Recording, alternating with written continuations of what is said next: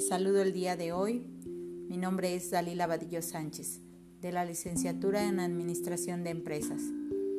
Quiero agradecerles de antemano que estén en este momento escuchándome. Hoy vamos a hablar del tema la voluntad y la libertad.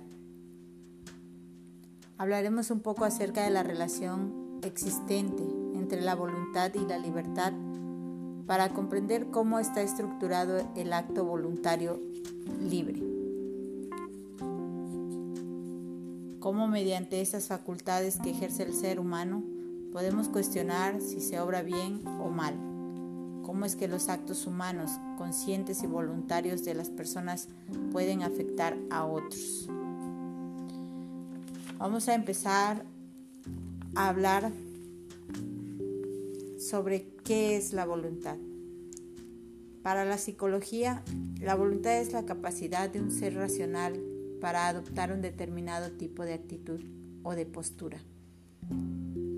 Es en sí esa capacidad que los seres humanos poseemos para realizar todas las acciones que nos lleven a una meta, un fin o objetivo fijado. Dentro de este concepto hablaremos también sobre el motivo, ya que es una acción consciente del fin y los medios permiten conocer los alcances de la voluntad y libertad de la persona. Tendremos como motivo todo aquello que impulsa a alcanzar un objetivo. Un acto bueno, según la ética teleológica, es aquel que cumple con su fin, pero el acto superior es el acto libre, aquel que está en manos de las personas. Cuando elegimos un fin u objetivo muy alto, con medios no adecuados, podemos dañar a otros y estos medios no los justifican, por lo cual esto oscurece el acto humano y lo convierte en ruin.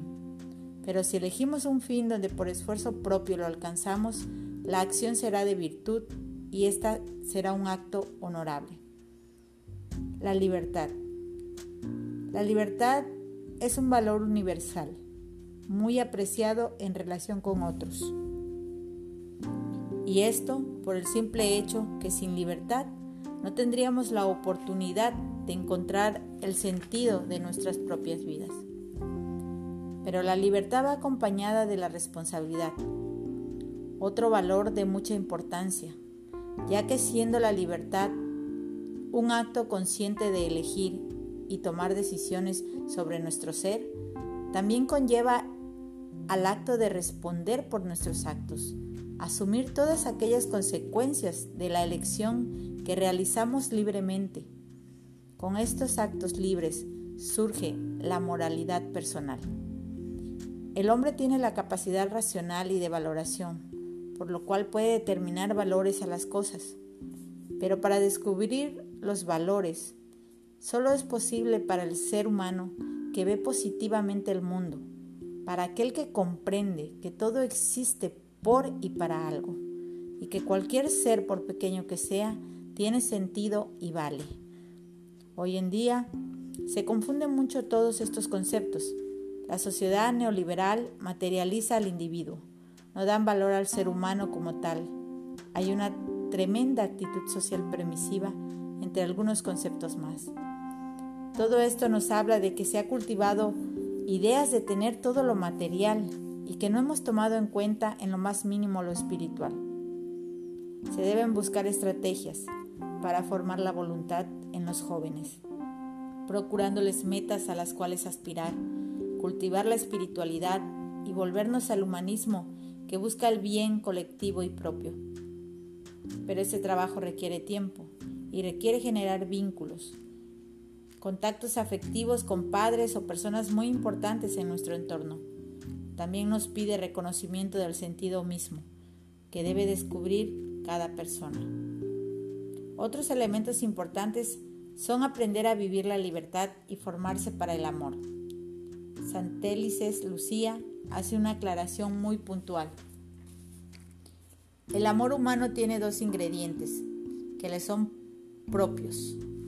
El amor natural que responde a nuestros deseos y el amor de elección que responde a nuestra inteligencia.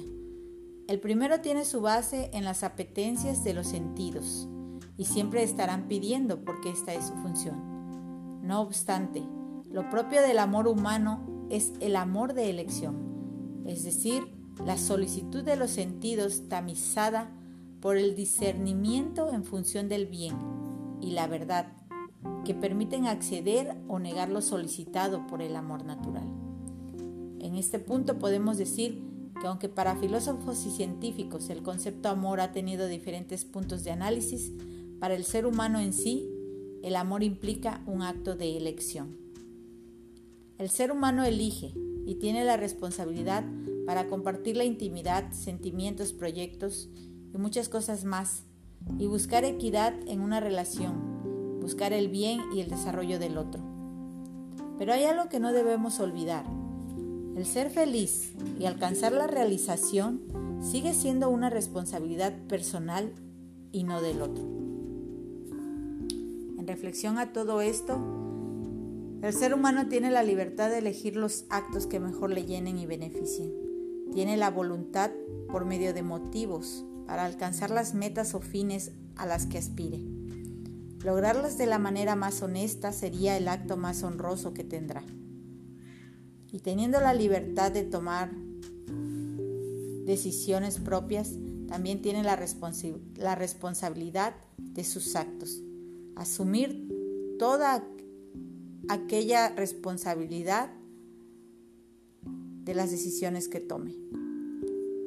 Ahora sabemos también que el amor es un acto de elección, donde como fin tenemos lograr una relación de equidad, donde podamos buscar el bien de la pareja, así como el desarrollo del mismo. Ese otro ser de igual forma posee libertad y voluntad propia. Eso lo debemos de tener en cuenta siempre.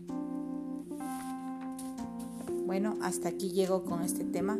Espero les haya gustado y lo hayan disfrutado. Hasta pronto.